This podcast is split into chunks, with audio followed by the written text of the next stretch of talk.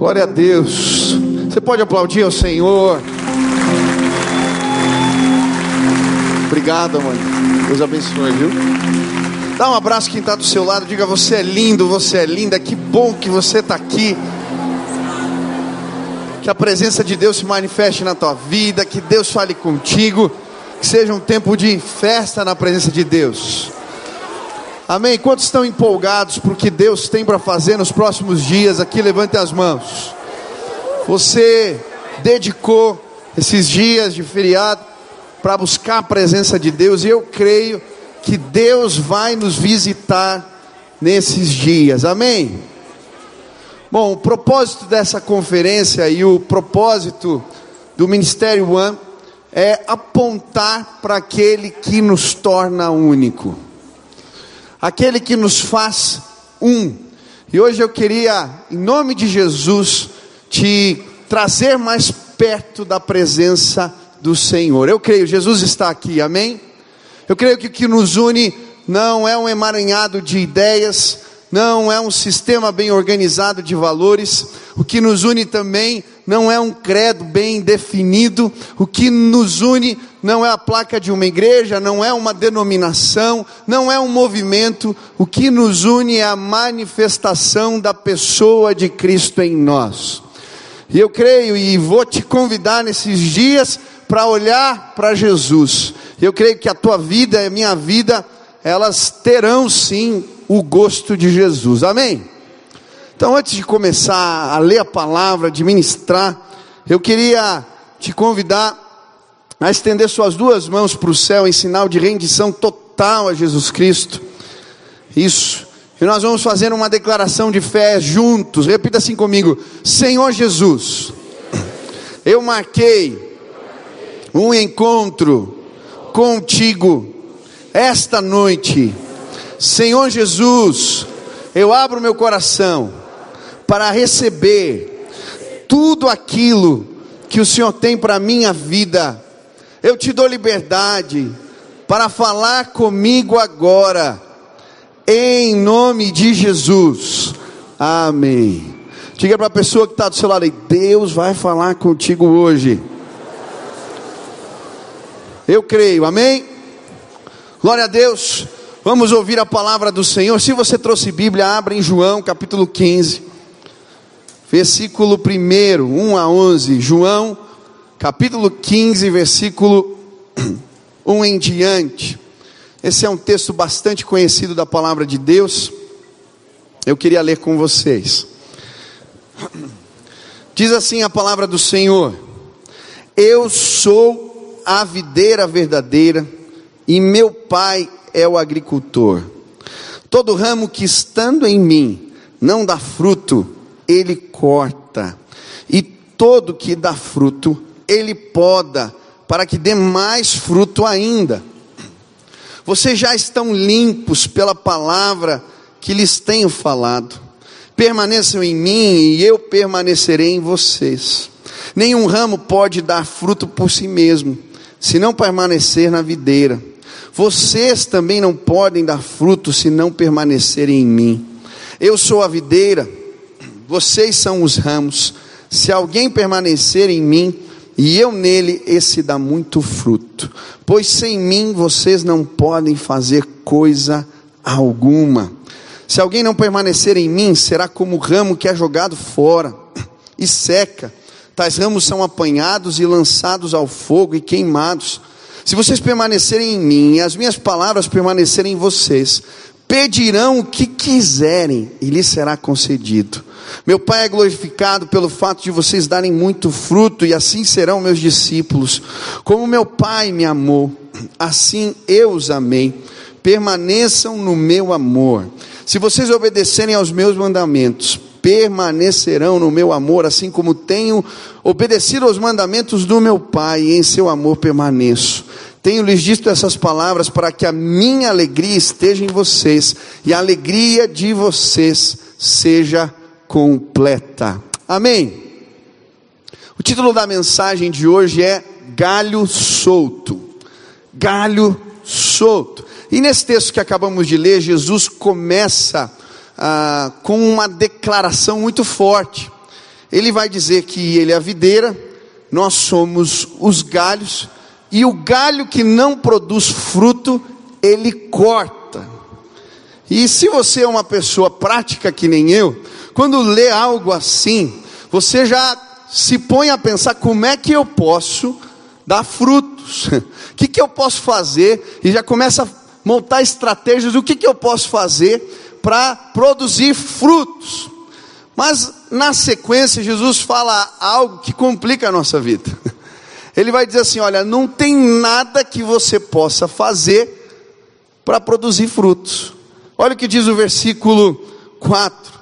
Permaneçam em mim eu permanecerei em vocês. Nenhum ramo pode dar fruto por si mesmo, se não permanecer na videira. Vocês também não podem dar fruto se não permanecerem em mim.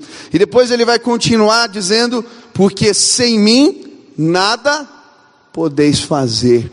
O que, que Jesus está dizendo? Jesus está querendo, em outras palavras, nos ensinar com essa história que galho solto não produz nada. Repita comigo: galho solto não produz nada. E sabe, muitas vezes a gente quer fazer a obra de Deus sem Deus. Eu ouvi uma história há muitos anos atrás, ridícula, numa conferência como essa, de um pastor de jovens, mas eu nunca esqueci. E talvez ela sirva para você. Era a história de um beduíno que foi fazer turismo em Paris. Levaram ele para Paris e ali ele conheceu a Torre Eiffel. Depois ele foi ali no Museu do Louvre, ele conheceu os jardins de Versalhes, ele conheceu o Arco do Triunfo. E quando ele voltou para casa, perguntaram para ele o que, que ele tinha mais gostado em Paris. Ele falou: Olha, o que mais me impressionou em Paris foi o banheiro no quarto do hotel. E as pessoas falaram: como assim? É porque lá no banheiro do quarto do hotel tinha um negócio que eles chamavam de torneira. E quando eu abria, não importava a hora do dia, saía água. E eu então passei no mercado, enchi um saco de torneira e eu quero mostrar para vocês algo que vai revolucionar a nossa vida no deserto. E aí ele tira uma torneira, todo alegre, abre a torneira, o que acontece? Nada. E é isso que Jesus está querendo ensinar para a gente. Se a gente não tiver conectado com Deus, a gente não consegue produzir fruto algum, porque não é possível fazer a obra de Deus sem Deus. E é interessante porque a ênfase desse texto não é em frutificar, a ênfase desse texto é permanecer em Deus. Se você ler com atenção, do versículo 1 a 11, a palavra permanecer, ela aparece 11 vezes nos 11 versículos. É como se Deus estivesse dizendo: é importante a comunhão comigo, permaneçam em mim. E a palavra permanecer significa esforçar para ficar. E se eu tenho que fazer esforço para ficar, permanecer, estar em Cristo, é porque existe alguma força contrária me puxando para longe dele. E a Bíblia vai chamar isso de a nossa natureza carnal. Existe um senso dentro de nós querendo nos tornar independente de Deus. E é como uma criança. Eu vou passar um vídeo aqui que você vai entender. Dá para passar esse vídeo? É o meu filho dando os primeiros passos. Dá uma olhada. Como é que foi lá em casa? Olha o Benício. Oh.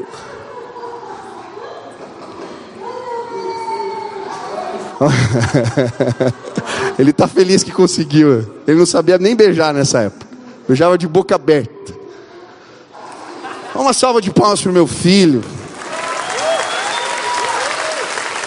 Se você notar bem o Benício, meu filhinho, andando, você vai ver que ele anda com dificuldade.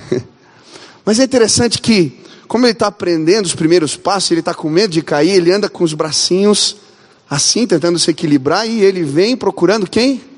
O Pai. E quando a gente começa a nossa caminhada na fé, muitas vezes a gente começa assim. A gente está com medo de cair. Então a gente anda sempre com os braços procurando o Pai. Mas sabe, À medida que a gente cresce e a gente aprende a andar sozinho, às vezes um falso senso de maturidade toma conta do nosso coração. E a gente começa a fazer as coisas sem depender de Deus. E a gente tenta fazer a obra de Deus sem Deus. E sabe, eu vejo muita gente vindo na igreja, mas não ora, indo na célula, mas não ora, discipulando pessoas, mas não ora, pregando, mas não ora, cantando louvores, fazendo música, mas não ora, faz a obra de Deus sem Deus. E sabe, com o passar do tempo a gente começa a achar que está produzindo alguma coisa, mas talvez a gente esteja fazendo muita coisa congresso, conferência, atividade mas talvez a gente não esteja fazendo o que Deus quer.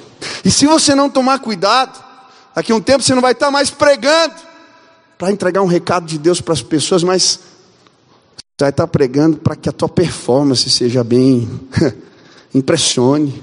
Ou as suas músicas agora não se tratam de um, uma oferta para Deus, mas tem a ver mais com uma busca de reconhecimento, ou os nossos congressos, os nossos eventos são simplesmente uma demonstração de como nós temos um ministério forte. E aí a gente é galho solto. Está fazendo um monte de coisa, mas Jesus está dizendo: você não produziu nada. Quem lembra dos primeiros passos na fé? Você lembra? Ah, eu lembro. Eu lembro dos meus primeiros passos no ministério, eu não sabia nada, não sabia aconselhar, não sabia pregar, não sabia nada. E acho que ainda não sei muita coisa. Mas como eu orava, como eu buscava, porque eu tinha que trazer uma palavra para alguém ali, e eu não sabia como resolver. Mas nesses tempos, quando eu andava como criança, tentando me equilibrar e procurando o Pai, o Pai sempre me socorreu.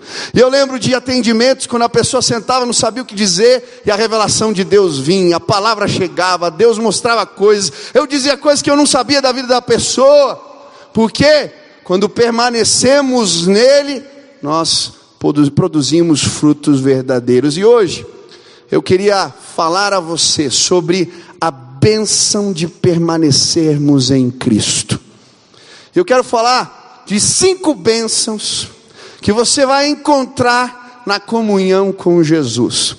Mas antes eu quero que você fique de pé, dê um abraço na pessoa que está do seu lado. Isso, pode dar um abraço nela. Isso, pode dar um abraço. Isso, pode dar outro abraço no, no outro irmão.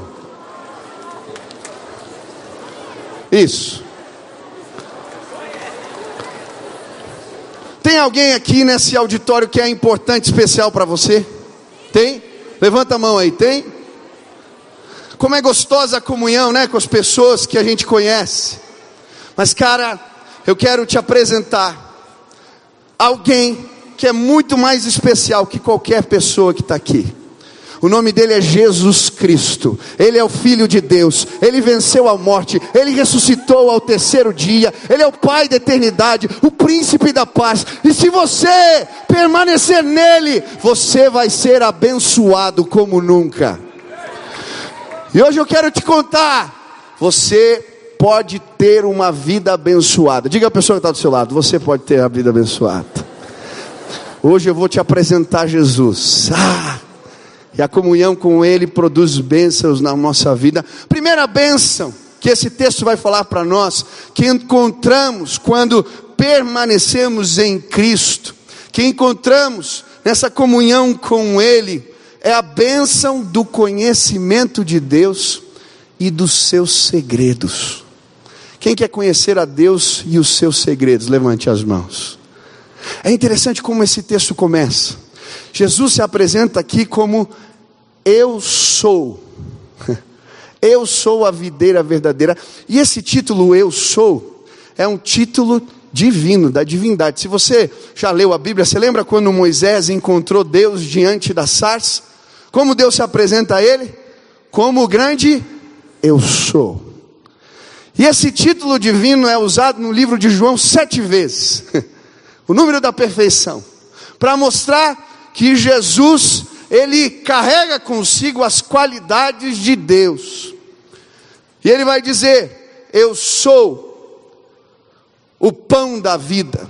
Depois ele vai dizer: Eu sou a luz do mundo, eu sou a porta das ovelhas, eu sou o bom pastor, eu sou a ressurreição e a vida, eu sou o caminho, a verdade e a vida. E agora, por último, ele vai dizer: Eu sou a videira verdadeira. O que a Bíblia quer nos ensinar é que quando permanecemos em Cristo, conhecemos as qualidades de Deus em Jesus. Aleluia. E sabe, eu durante muito tempo vim na igreja, talvez como você, quem aqui os pais são crentes, levante as mãos. Você desde pequenininho vem na igreja, a maioria, né? Sabia os versículos, sabia as músicas, sabia muita coisa. Mas o meu relacionamento com Jesus ainda não tinha feito eu entender que Ele era o grande eu sou. Para mim, ele representava uma história bonita, ele era um profeta, ele era alguém importante, mas ele não era Deus. Eu lembro que um dia um jovem me convidou para uma reunião de oração, e eles oraram a noite inteira, e enquanto eles oravam, eu ouvi a voz de Jesus, ele se apresentou e, e, foi algo tão tremendo, porque quando ele entrou na sala onde eu estava, eu não conseguia ficar de pé, eu caí de joelhos, eu tremia da ponta do pé até a cabeça, e eu entendi, aquela não era a presença de um profeta, não, ele é o grande eu sou, Ele é todo poderoso. Eu disse: oh, oh, hoje eu conheci Deus, e hoje eu quero dizer: Jesus está aqui, cara. Eu não vim te contar uma história bonita, eu não vim te apresentar alguém importante, eu vim te apresentar o grande eu sou. Ele é, ele sempre será, ele é Deus. E hoje aqui a minha oração é que você sinta a presença dele, que como dia, aquele dia naquela sala, quando ele puser o pé e chegar perto de você, você cai e não se levante, porque ele é a porta das ovelhas, ele é o pão da vida, ele é a luz do mundo, ele é o caminho, a verdade a vida, ele é o grande eu sou. Se você se aproximar dele, você vai ver a glória de Deus. Aleluia. Mas ele diz: Eu sou o que? A videira e a videira aqui representa a casa de Israel. A videira na Bíblia, ela retrata o povo escolhido por Deus. É interessante porque são vários os textos no Antigo Testamento que Deus se refere ao seu povo como a sua vinha, a sua videira. Se você fosse no templo, na casa do Senhor em Israel, na porta do templo estava entalhada ali a imagem de uma videira. No templo haviam vários ornamentos que apontavam para a videira. As moedas antigas de Israel, um dos símbolos das moedas era a videira. Era a representação do povo de Deus. Mas a Bíblia vai dizer no Antigo Testamento que a videira que é Israel produziu frutas, uvas bravas. O que, que é isso, pastor? Uva brava. Quem já comeu uva brava aqui? Nem sabe o que é uva amarga, gosto era ruim. E aí, o que, que aconteceu? Deus manda Jesus. E agora ele fala assim: Eu estabeleci um novo povo, a minha igreja, e esse povo em mim, eles são os escolhidos de Deus. E você vai ler um texto que fala que nós somos geração eleita povo de propriedade adquirido do Senhor, sacerdócio real. Nós fazemos parte, quando estamos em comunhão com Cristo, da videira, do povo escolhido. E sabe, hoje eu queria te apresentar Jesus, porque se você se achegar perto dele, você vai ver a glória de Deus, mas você vai ter o privilégio de ingressar nesse ajuntamento santo. E hoje eu vim dizer para você, que Deus te chamou, você é escolhido de Deus. Deus quer te trazer para esse lugar, essa vinha. Ele quer que você faça parte dessa comunidade da fé, que é a igreja do Senhor Jesus. Aleluia! Quantos querem participar da vinha de Deus? Levante as mãos. Ah, e olha como é bom, olha para a pessoa que está do seu lado, diga assim: cara, que benção, é participar desse corpo com você. Nós somos parte disso. Mas sabe, à medida que a Bíblia vai nos apresentando, Jesus aqui, ele diz: Eu sou a videira verdadeira, e falando dessa nossa relação com Ele, ela fala que quando nos aproximamos de Jesus, podemos nos tornar amigos e conhecer os segredos de Deus. E aí, no versículo 14, ele diz: Vocês serão meus amigos, se fizerem o que eu lhes ordeno. Já não os chamo servos, porque o servo não sabe o que o seu senhor faz. Em vez disso, eu os tenho chamado amigos, porque tudo o que ouvi de meu pai lhes tornei conhecidos. Olha que lindo. Essa palavra amigo aqui, ela quer dizer amigo da corte. Em grego ela significa amigo da corte. A ideia é de um círculo de intimidade de um rei. Aqueles amigos do rei. Eles não deixam de ser servos, não deixam de ser súditos, eles estão debaixo das ordens do reino de Deus, das suas leis, mas eles têm acesso à intimidade. Eles sabem coisas que ninguém sabe. Eles têm informações privilegiadas porque eles são amigos do rei. E quando nós permanecemos em Cristo, Deus nos dá o privilégio de conhecer a Deus e os seus segredos, os seus desígnios, os seus propósitos. O Senhor revela coisas para nós especiais. E se você ler a Bíblia, você vai ver histórias de pessoas que foram amigas de Deus. Gente que podia acessar o trono e por essa intimidade sabia coisas que ninguém sabia. Eu acho linda a história de Eliseu. Quando eles estão em guerra com a Síria, os soldados da Síria, o rei está bravo porque ele preparava uma emboscada para o povo de Israel e ele sempre escapava. Ele começou a suspeitar que tinha um espião no meio do povo. Ele começa a averiguar. E aí alguém fala: não tem espião, coisa nenhuma. É Eliseu, o homem de Deus, que está lá do outro lado. Ele fala até o que se passa na câmara do rei, no quarto do rei. Ele sabe tudo. Deus revela para ele. sabe, se participarmos da intimidade, da comunhão com o Senhor, o Senhor vai compartilhar segredos do coração dele para nós, a nosso respeito, do que ele tem para a nossa terra, para as pessoas que estão perto da gente, e como é maravilhoso conhecer os segredos de Deus. Quem já recebeu assim uma palavra, uma revelação de Jesus, levanta a mão. meu pai sempre dizia que Deus fala com a gente. Eu era pequeno, eu ficava curioso, porque meu pai ele pegava uma agenda, saía para orar e quando ele voltava, ele voltava dizendo: "Deus me falou tal coisa". E ele anotava naquele caderno. Eu tinha um negócio com o caderno, um dia eu vou pegar esse caderno, vou ver o que está escrito lá. Eu lembro que um dia ele sumiu, eu peguei o caderno e comecei a ler. E tinha um monte de coisas que Deus tinha falado para ele sobre a minha vida, sobre a minha irmã, sobre todo mundo. E eu chorei lendo o caderno. Deus fala, mas eu ficava me perguntando quando era mais, mas como que é isso? Por que, que Deus fala com meu pai e não fala comigo? Quem já sentiu assim? Por que, que Deus fala com os outros e não comigo? Levanta a mão. Ufa, não é só comigo que acontecia, né? Mas sabe, eu fui aprendendo que nós conhecemos o secreto de Deus, os propósitos são revelados quando trilhamos o caminho da intimidade quando permanecemos em Cristo.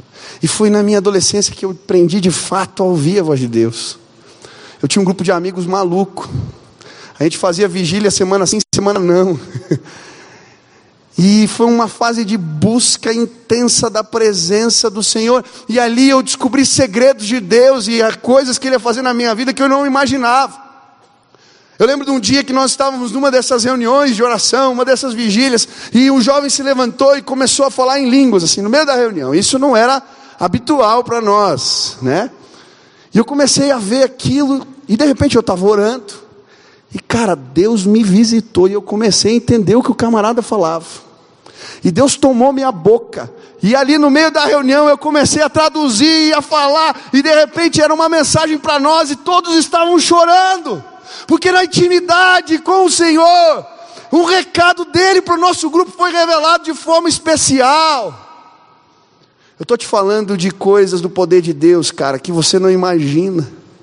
E eu posso te falar de outras e outras experiências. Eu lembro de uma vez que eu estava orando com um amigo. E de repente, enquanto a gente orava, nós dois, Mais uma vez, foi como se Deus tomasse a minha boca e eu comecei a falar coisas da vida daquele jovem que eu não tinha ideia, coisas que tinham acontecido no secreto, que só ele sabia, e Deus começou a revelar e ele chorava, e ele não parava de chorar, porque Deus, Jesus, esse meu amigo começou a, a revelar segredos, propósitos, desígnios. E sabe, tem tanta coisa acontecendo no ministério. Você que participa aqui com a gente. E tem coisas que Deus já falou há tanto tempo. Esses dias eu estava folhando os cadernos de oração e encontrei algumas revelações de Deus. E estava lá eu orando pelo culto. Deus tinha me mostrado o que a gente ia fazer no estádio, como que ia ser, a estratégia. Está lá, 2015. Eu orando por isso. Eu fiquei, meu Deus, Deus já tinha falado, olha que a gente esquece. E aí quando a gente participa de um movimento, né, as coisas acontecendo, eu falo. Oh.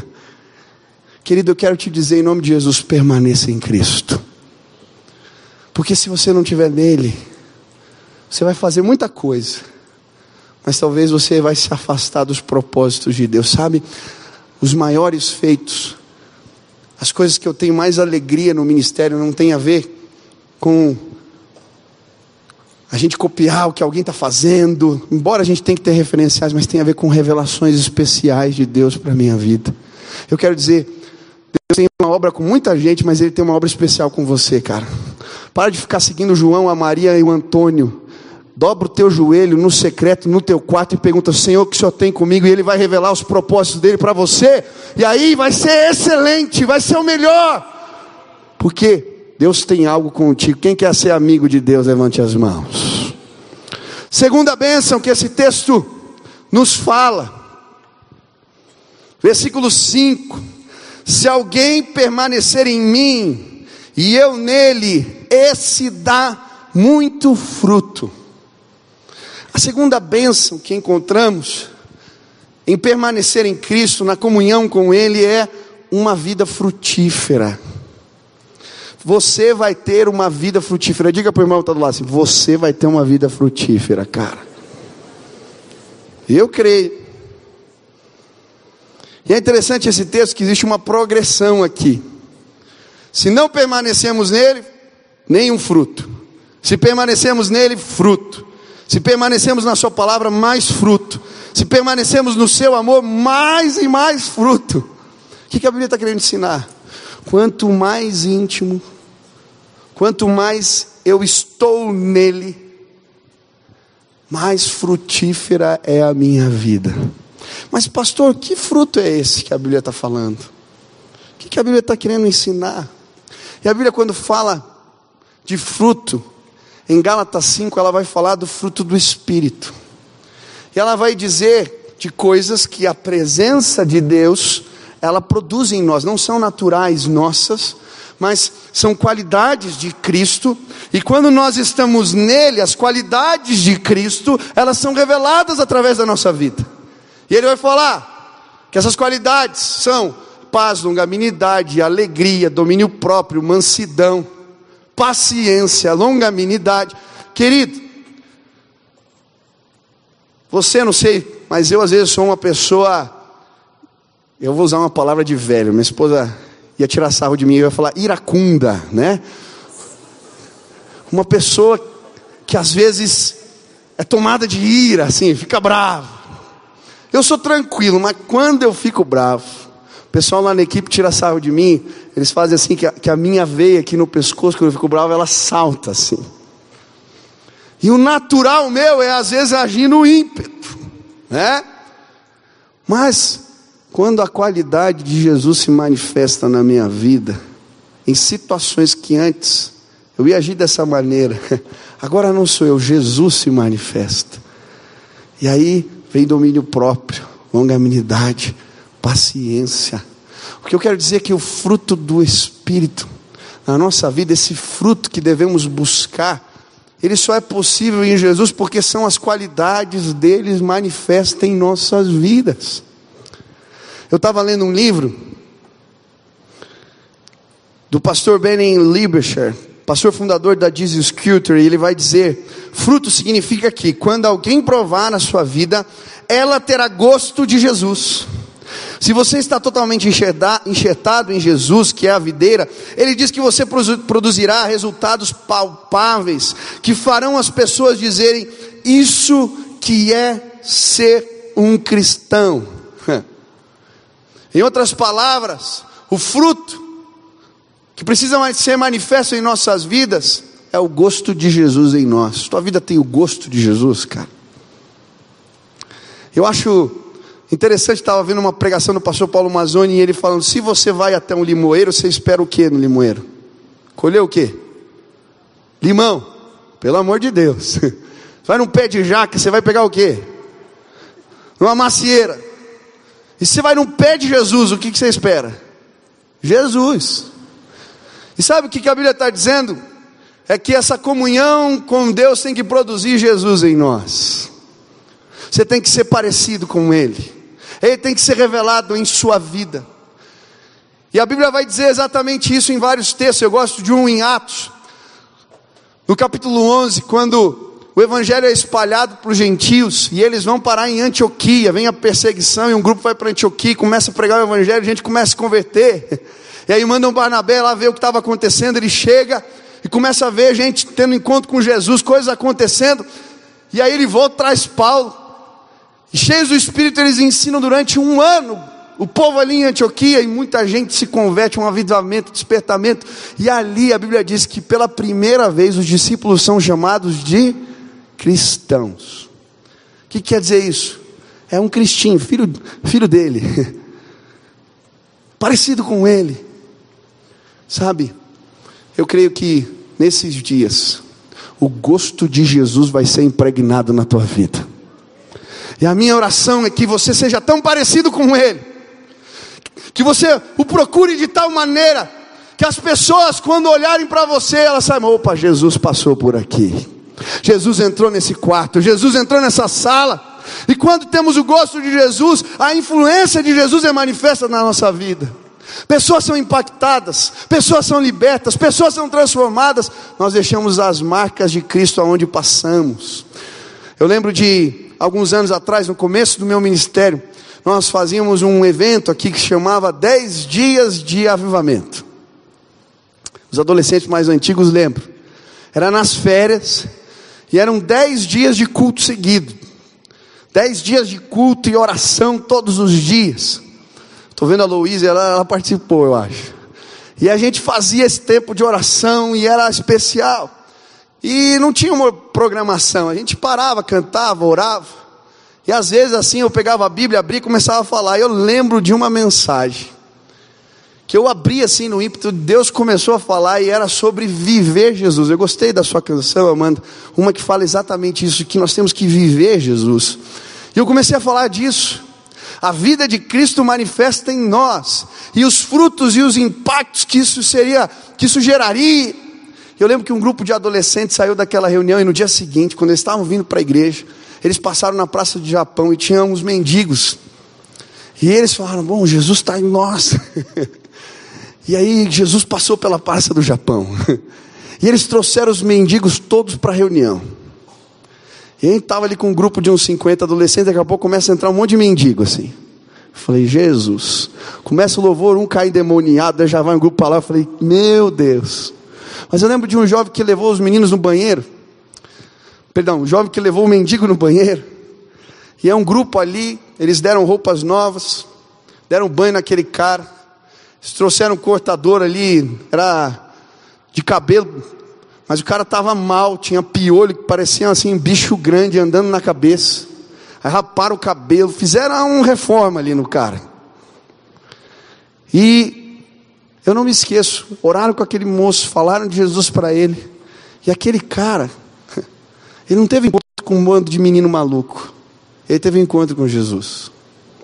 Aquele cara começou a cortar grama na vizinhança, voltou para a casa dele, fez discipulado, se batizou. E ele ficava na porta da igreja, trabalhando na recepção, recebendo as pessoas no culto. Sabe por quê? Jesus passou pela praça do Japão. Eu tenho orado para Jesus passar no Congresso Nacional Brasileiro, amém? Mas eu sei que Jesus está passando lá na faculdade onde você estuda, Jesus está passando no lugar onde você trabalha, Jesus passou ali na tua casa, porque quando você entrou lá, a presença de Deus foi contigo. Eu creio que Deus está levantando uma geração que quer viver e quer ter o gosto de Jesus, e o impacto dessa geração vai mudar o mundo. Eu vim te convidar hoje aqui, a, em nome de Jesus, ter uma vida frutífera. E a vida de Cristo em nós é a vida mais frutífera que podemos ter. Você vive o que, cara? Pastor, mas como que funciona isso? Hoje a gente vai orar aqui. Você não conhece Jesus, a presença do Espírito Santo de Deus vai entrar na tua vida e você não vai ser mais o mesmo. Você, você entrou aqui sozinho, vai sair acompanhado. e à medida que você buscar mais parecido com Ele, você vai ser. Quem quer ser parecido com Jesus? Quem quer mudar a história desse país? Tem muita coisa para mudar no Brasil, não é verdade? Quem fica com raiva quando vê os noticiários aqui? O Brasil vai ser transformado Sabe por quê? Gente com gosto de Jesus vai tomar posição nessa terra. Eu estou falando com você, jovem, porque você tem um caminho grande pela frente. E você vai ser a influência que vai mudar esse país em nome de Jesus. Eu creio. Vou bater no peito, como bato hoje. Eu tenho orgulho de ser brasileiro. Tem muita gente que fala, ah, eu vou lá para fora, lá fora. É Não, cara. Fica aqui e constrói um país novo comigo. Esse país tem jeito. O nome do jeito é Jesus Cristo. E se ele estiver na tua vida e na minha vida, a gente vai mudar a história desse país. Quantos creem nisso? O Brasil vai mudar. Chega desse complexo de vira-lata, cara. A gente acha que não tem valor, que nada que a gente faz presta. A gente copia as músicas lá de fora, a gente canta as músicas dos outros, a gente prega as mensagens dos outros. Cara, em nome de Jesus, Deus tem algo com o Brasil, com a minha vida e com você. Larga esse complexo de vira-lata. Se levanta, porque o gosto de Jesus pode ser impregnado em você, sendo brasileiro, africano, japonês, não importa, é Jesus. Quem quer mudar a história desse país junto comigo? Você vai ter uma vida frutífera em nome de Jesus. Terceira bênção: quando permanecemos nele, as nossas orações são respondidas. Aleluia! Quem quer ser ouvido por Deus aqui, levante as mãos tua oração vai ser respondida. Está escrito aqui, versículo 7: Se vocês permanecerem em mim, e as minhas palavras permanecerem em vocês, pedirão o que quiserem, e lhes será concedido. Como assim, pastor? Se é Jesus em mim, a vontade de Deus vai se manifestar na minha vida, não é verdade? Se eu permaneço na palavra dele, nele, eu posso pedir à vontade, porque Ele em mim. E sabe, nós aprendemos como pedir, e Deus responde às nossas orações, sabe? Quem aqui já não leu a Bíblia e você falou assim, pô, eu queria ser como esse cara, personagem da Bíblia. Tem gente na Bíblia que parece que ora e não tem, Deus responde todas. Já, já não teve essa impressão? Pô, mas todas, Deus. Tem uns caras, Eliseu, Elias, fecha o céu, abre o céu, é, cai fogo do céu, é glória. Eliseu, ora a menina ressuscita, ora a água é purificada, machado flutua, é glória a Deus. é fogo puro. Aí esses dias eu estava contando a história para o meu filho. Eu pensando, por que tem esse cara assim? Eu falei, poxa, Daniel, cara. Daniel era um cara assim.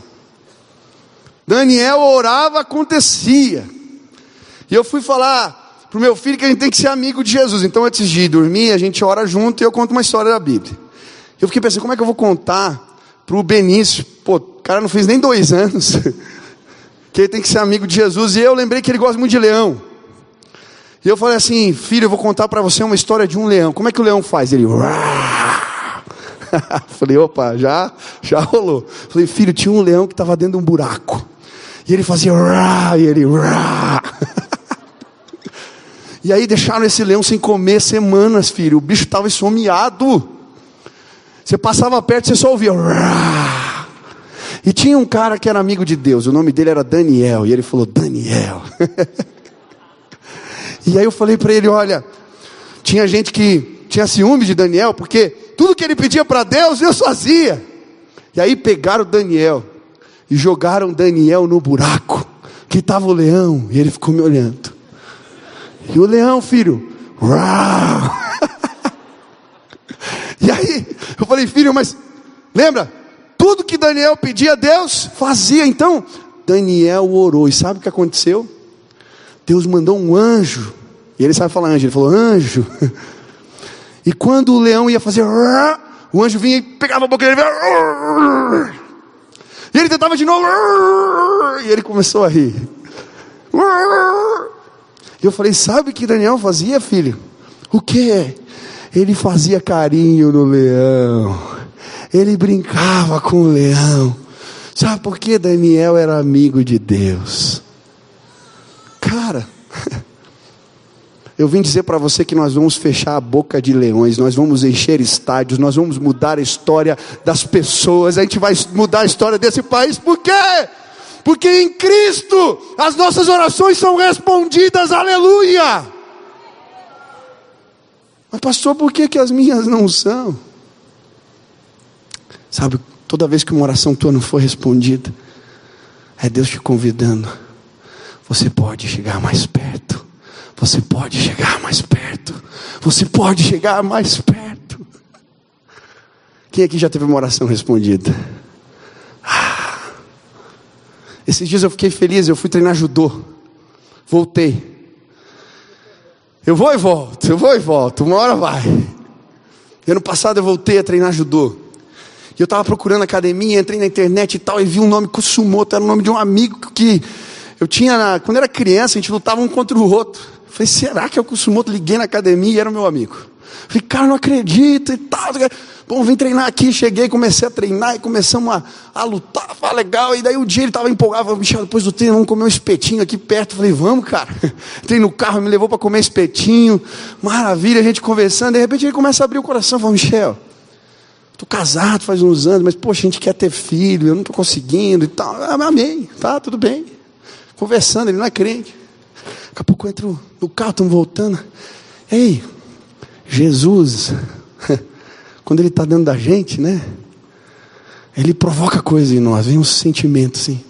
Pode orar por Ele, eu vou dar o filho para Ele. Eu falei, mas que negócio doido. Aí eu cheguei e falei, cara, ó Posso orar por você? Eu creio que Deus vai te dar esse filho que você está querendo. Aí pus a mão e quando eu comecei a orar, cara, veio uma presença de Deus dentro do carro, louca assim. Ele ficou meio emocionado ali, né, lutador, grande, não quis mostrar, mas estava emocionado. Tá, dois homens orando dentro do carro, um negócio estranho. E eu pus a mão, orei, tal, terminou a oração. Cara, eu tinha uma convicção que a minha oração tinha sido ouvida. Não sei se você já sentiu isso. Você ora e você sabe. Fui embora. Não vi mais, porque daí eu parei de treinar, né? Para variar, mas em nome de Jesus esse ano vai. Aí parei de treinar, minha filha nasceu, né? Começo de ano, gente faz metas de novo, né? Preciso voltar a treinar, fazer uma atividade, estou engordando, tá? Pareci lá no judô. Cheguei essa semana lá, semana passada. Pô, Michel, te contar. Meu filho nasceu, cara. Eu vi você chegando aqui. E eu lembrei da tua oração no carro. Cara, ficou até emocionado de lembrar. Aleluia. Está ali a semente. Um dia vai estar aqui com a gente celebrando. Em nome de Jesus, quero apresentar esse neném. Eu creio no poder de Deus. Eu vim dizer para você: se aproxima dele, se conecta com ele. Porque quando a gente faz isso, as nossas orações são ouvidas. Quem quer ser ouvido por Deus? Chega mais perto. Chega mais perto. Mas ele continua. E aí ele vai falar de uma quarta bênção. Eu estou terminando. Tem mais cinco pontos. Não, brincadeira. É cinco bênçãos só. Quarta, um amor inexplicável. Versículo 10 diz: Se vocês obedecerem aos meus mandamentos, permanecerão no meu amor, assim como tenho obedecido aos mandamentos de meu Pai, e em seu amor permaneço. Sabe, quando permanecemos em Cristo, um amor inexplicável toma conta da gente. É um amor diferente. É um amor que a gente não consegue explicar direito. E sabe, para mim, muitas vezes o termômetro da minha comunhão com Deus é esse amor. Cara, quando eu estou orando, buscando a Deus, eu amo as pessoas. Quando eu começo a ficar muito bravo com elas, Deus me lembra: você tem que orar mais. Charles Finney disse que quando ele conhece Jesus, correntes de amor corriam pelo seu corpo. Eu lembro quando eu me converti, como eu amava as pessoas. Cara, era um negócio louco que eu nunca tinha sentido. Eu estava ali, tive aquele meu encontro, comecei a buscar Deus, comecei a ficar louco, apaixonado e tal. Eu lembro que eu amava, de repente eu estava andando na rua, quando eu me vi, eu estava abraçado com um mendigo no meio da rua. O que está acontecendo comigo? E aí de repente estava no colégio, e de repente estava lá do lado de um cara que eu nunca tinha falado, de repente estava chorando junto com o cara, a gente estava orando, eu contando história de Deus para ele. Lembro um dia que foi no restaurante, o garçom foi servir, come... Veio um amor pelo garçom, daí fui lá, abracei, dei gorjeta, falei para ele de Jesus. Aí fui pagar a conta, aí Deus me incomodou, a mulher do caixa, falei de Jesus para ela, falei: "Olha, eu queria orar lá dentro". Aí ela me levou na cozinha, chamei todo mundo, de repente estava todo mundo de roda lá, na cozinha do restaurante, eu orando, falando de Jesus para os caras, um amor de Deus. E sabe, cara, hoje eu queria que você estivesse tão perto dele tão perto dele, que esse amor, cara, que é inexplicável, tomasse conta do teu coração. E quem sabe eu vou te encontrar na rua abraçado junto com o mendigo aí, se Deus quiser. Ou então no projeto da Cristolândia, a gente vai tirar esse povo da rua em nome de Jesus. Ou lá no Ceifá, que já é nossa casa de recuperação, você lá ministrando, eu não sei. Mas hoje eu quero dizer que a comunhão com Deus produz amor em nós. E se você estiver conectado com Ele, você vai amar mais teu marido, você vai amar mais tua esposa, você vai amar mais teu pai, tua mãe, teu filho. Se estiver perto de Jesus, você vai amar até aqueles que te prejudicam, você ama, porque isso não é de nós, mas é Cristo manifesto em nós. Amor inexplicável. Permaneçam nas minhas palavras e eu vou fazer vocês amarem mais. Quem quer ser um apaixonado da vida aqui, quer amar as pessoas, levanta a mão. Aleluia, Deus vai derramar amor. Glória a Deus. Mas eu quero falar da última benção. Eu já vou pedir para Amanda subir aqui, já vai preparando as coisas. Preste atenção, você não ouviu, preste atenção nessa. É a última. Última bênção que nós encontramos na comunhão com Cristo, quando permanecemos em Cristo. Prazer. Prazer. E o versículo 11 diz assim: Tenho-lhes dito estas palavras, para que a minha alegria, a versão antiga diz gozo, prazer, esteja em vocês e a alegria de vocês seja completa. Querido, existe prazer na presença de Deus, existe satisfação em Deus quando Cristo se manifesta em nós. Existe um livro que John Piper escreveu e eu queria recomendar para você que se chama Teologia da Alegria, a versão antiga, eu tenho um livro antigo, mas a mais nova acho que era Buscando Deus, chama. E ele vai falar exatamente sobre isso, que durante muito tempo na igreja ele ouvia falar sobre abnegação, sobre renúncia, e ele sentia mal em procurar felicidade, prazer. E à medida que ele vai lendo a palavra de Deus e vai estudando a Bíblia, ele vai ver que o que a Bíblia não nos ensina é a não procurarmos prazer. Pelo contrário, é procurarmos prazer do jeito certo. E aí ele começa a escrever. E ele vai dizer que muitas vezes não buscamos esse prazer com a paixão e com a determinação que deveríamos. E nós acabamos trocando delícias eternas por bolos de barro. Ele vai dizer assim: porque não sabemos que existe satisfação plena na presença de Deus. O salmista vai dizer algo que eu acho muito interessante. Ele vai dizer que na presença de Deus há deleite, existem delícias na presença de Deus. Satisfação. E hoje eu gostaria de te convidar a buscar prazer. Prazer em Deus. Pastor, como é que funciona isso? Sabe, um dia Deus falou comigo a esse respeito. Eu fui num casamento, fui fazer um casamento. Aí cheguei na festa, fiz a cerimônia, cantamos louvores. Cara, tá muito quente, eu estou suando demais. Aleluia. E aí, estava no casamento, aquela coisa linda, cantaram louvores, terminou o casamento, era num restaurante. E aí o povo começou a comer. E aí terminou o tempo da comida ali e tal. Eu fui embora. Só que eu esqueci meu celular na festa. E aí depois de uma hora mais ou menos, pastor volta para a festa do casamento. Aí quando eu cheguei lá, sem brincadeira, encontrei irmãos meus bêbados. Tinha um cara bêbado vomitando da igreja, vomitando na, na, no banheiro. Tava cantando todo tipo de música que você pode imaginar. Lá no meu AP, festa, suruba, a galera fazendo fervo. Tinha uma irmã diaconisa que eu não acreditei quanto ela era capaz de rebolar, rapaz. Eu falei, nossa, que unção é essa?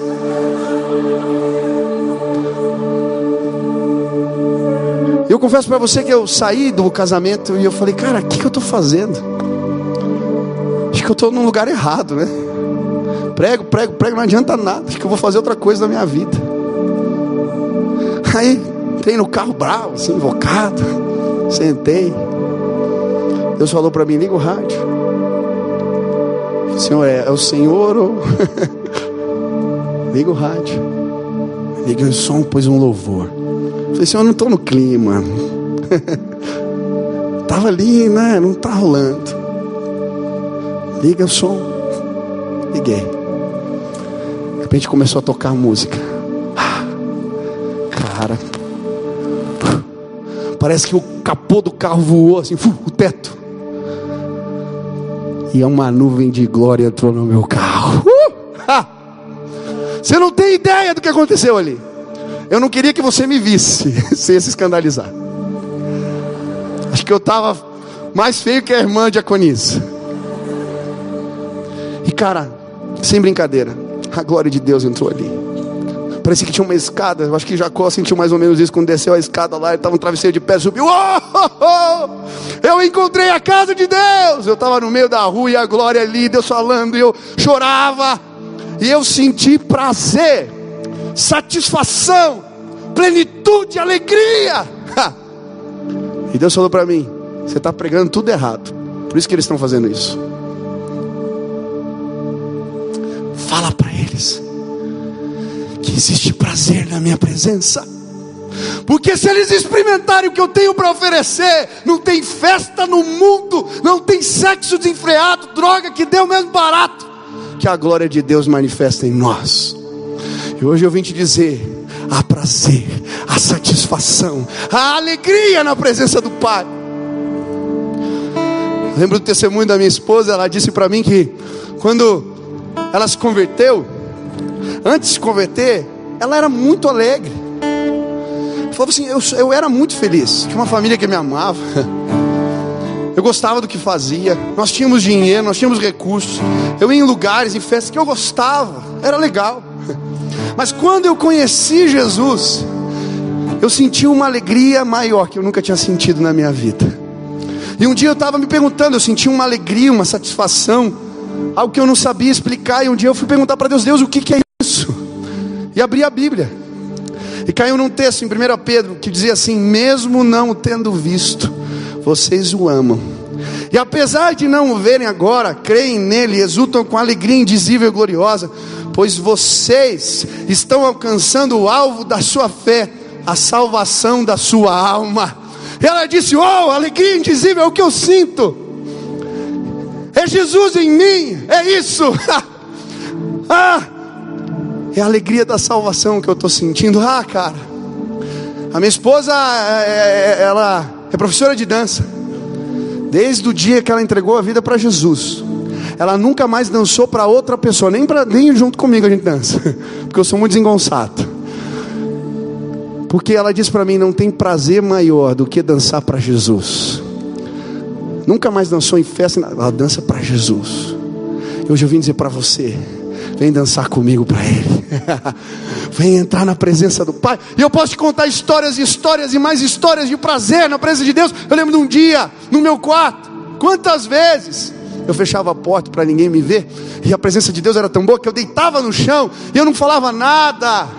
Eu não queria ouvir nada, eu só queria curtir porque Ele estava ali, Ele estava ali. Você já sentiu isso, a presença de Deus dessa maneira? Eu lembro de outras vezes com amigos meus, nós começávamos a orar. E um prazer, uma satisfação vinha, e de repente um começava e outro e não parava, e nós passávamos a madrugada inteira orando. Não, porque estávamos pedindo algo para Deus, porque queríamos um milagre. Não!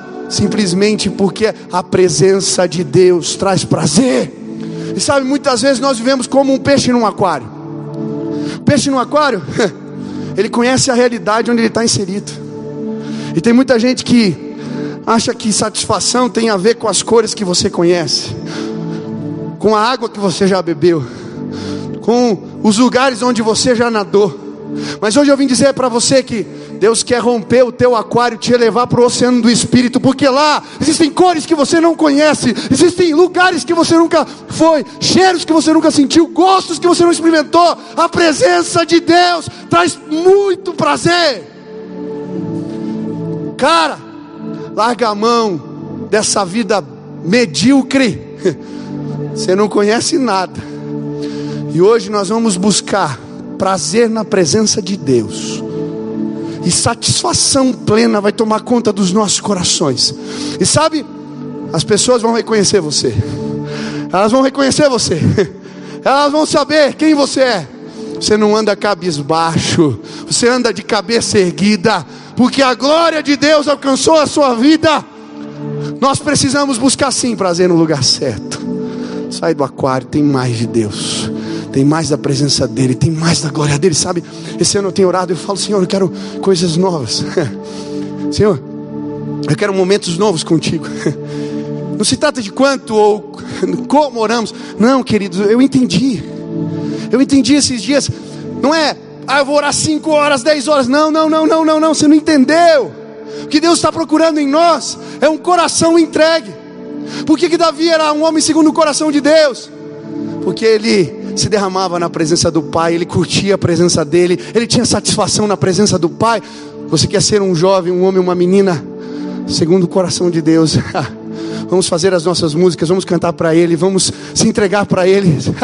Hoje o Espírito Santo de Deus vai Vi como uma nuvem nesse lugar e como ele tirou o teto do meu carro. O teto desse lugar vai ser pequeno, porque ele vai nos visitar. E você não vai querer parar esse carnaval para ver folia, para ver qualquer gente passeata na rua. Não, você está no melhor lugar que você podia estar. Existe prazer em Deus. Quantos querem experimentar Deus comigo essa noite, em nome de Jesus? Hoje eu queria orar para você.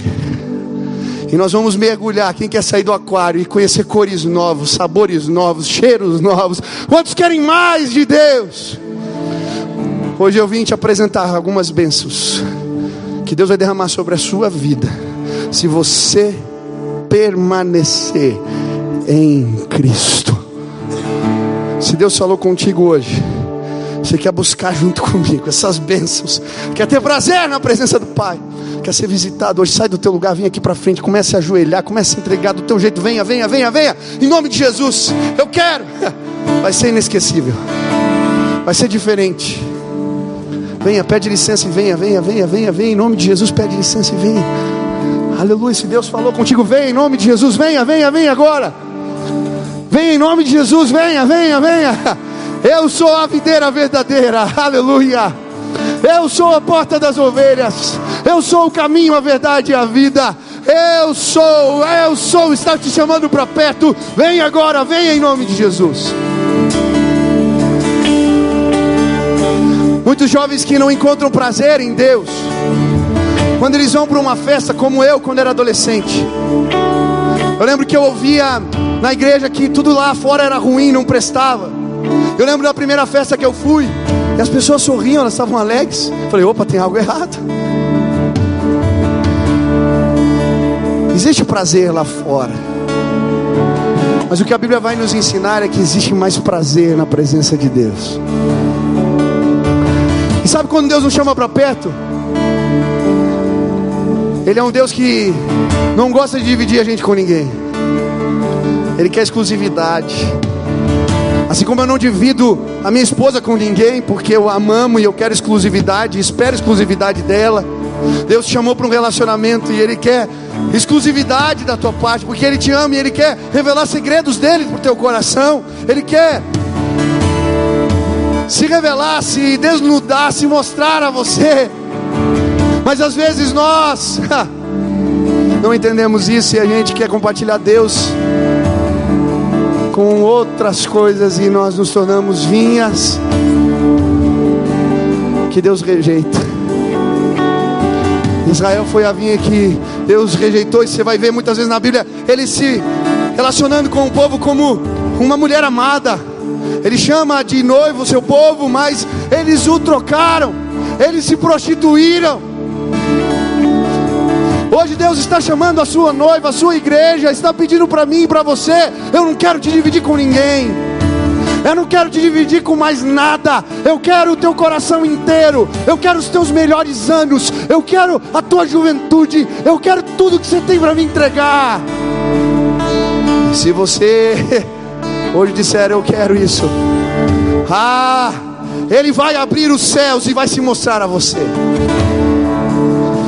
As histórias dos discípulos são assim, gente que andou perto. Eles subiram o monte da transfiguração e viram a glória de Jesus, a glória de Deus pairando no rosto de Jesus. Eles estavam no meio das tempestades e viram Jesus andando sobre as águas. Cara, eu quero te convidar para enxergar essas coisas. Isso vai acontecer em nome de Jesus. Você que está sentado, que não está aqui de joelhos, fique de pé no teu lugar agora, em nome de Jesus, e comece a clamar: Deus vem, Pai. Eu quero a tua presença, eu quero a tua glória, eu quero o teu poder. Aonde você está? Quantos querem sentir satisfação na presença de Deus? Levante as mãos. Aleluia. Feche teus olhos abaixo da tua cabeça e comece a, a louvar a Deus. Comece a engrandecer o nome dEle. Comece a exaltá-lo aí onde você está. Comece a declarar. O Senhor é grande, o Senhor é maravilhoso, o Senhor é Deus poderoso. Aleluia. Comece a clamar agora em nome de Jesus. Comece a buscá-lo de todo o seu coração. Aleluia. Eu vou pedir para Amanda, nós vamos cantar um louvor agora. Eu queria que não fosse uma música, fosse o derramado do teu coração na presença de Deus. E enquanto nós clamamos assim como aquele dia no carro, Deus vai nos visitar. Aleluia, vamos cantar, vamos orar, vamos fazer dessa canção a nossa oração. Aleluia.